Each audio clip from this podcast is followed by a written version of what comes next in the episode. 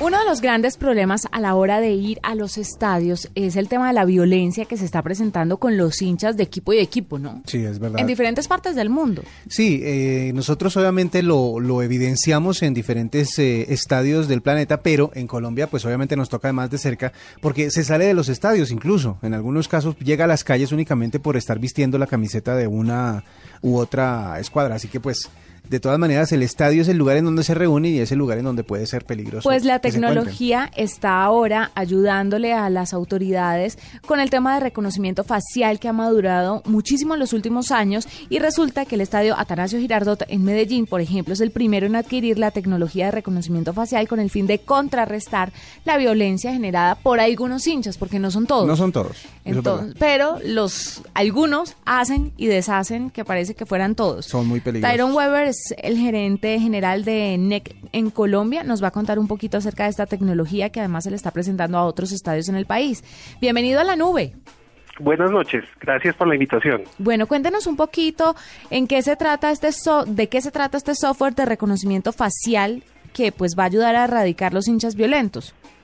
Mire, eh, esta tecnología lo que hace es, en términos sencillos, codificar eh, matemáticamente los rasgos faciales, principalmente distancias y profundidades. Esa información es almacenada y una vez es leída por una cámara de alta resolución es cotejada con la información que originalmente se generó, em, dando un resultado positivo o negativo ante una identificación de una persona. Esa, esa tecnología puesta dentro de un estadio donde hay 50 mil personas, eh, es decir, si es eh, confiable en el sentido de que la base de datos se genera, me imagino, al ingreso del estadio o ya con bases de datos de personas identificadas por las autoridades, pero en medio de una de una mm, gran barra de 50 mil personas, ¿cómo pueden encontrar a una sola? Muy buena pregunta. Mire, eh, hay que eh, resaltar que se necesitan muchas cámaras, o sea, una sola cámara no va a hacer el trabajo. Eh, esta tecnología pues se apoya en equipos de computación, de cómputo y de almacenamiento. Por supuesto, pues en la medida que sea más, más eh, en la cantidad de personas a observar y más cámaras, pues se requiere más equipo. Entonces, en términos de capacidades, pues realmente la tecnología hoy nos permite eh, cubrir este tipo de, de, ambientes donde hay muchas personas. Mm, digamos que sería una cámara por sección, por decirlo así por sector del, del estadio. Sí. Para un estadio justamente como el Atanasio Girardot, ¿cuántas cámaras se necesitarían?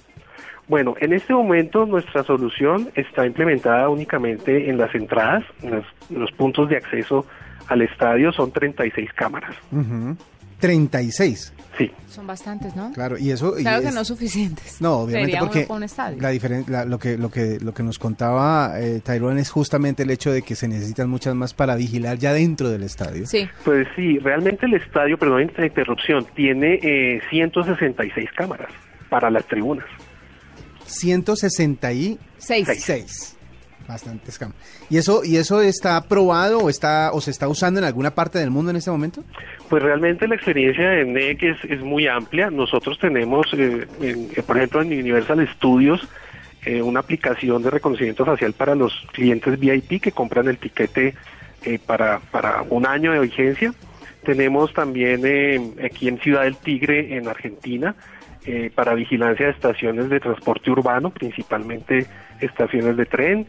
Eh, por, por, mencionarles algunos ejemplos. Claro.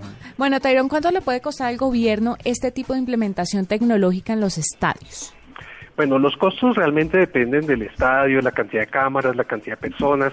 Digamos que son muchas las variables que hay que tener en cuenta a la hora de calcular el costo. Lo que sí les puedo decir es que lo que se ahorraría un, un, gobierno eh, evitando problemas de disturbios y, y futuros eh, altercados entre los hinchas es mucho más de lo que realmente le costaría invertir en tecnología. Claro, más barata la prevención en términos generales que, la, solución. Exactamente. exactamente. Bueno, ¿y, ¿y, cuáles serían entonces los estadios principales que tendrían o cuáles serían las ciudades interesadas en adquirir esta tecnología? Y no solamente para los estadios, o ustedes están enfocados solamente en este grupo de gente.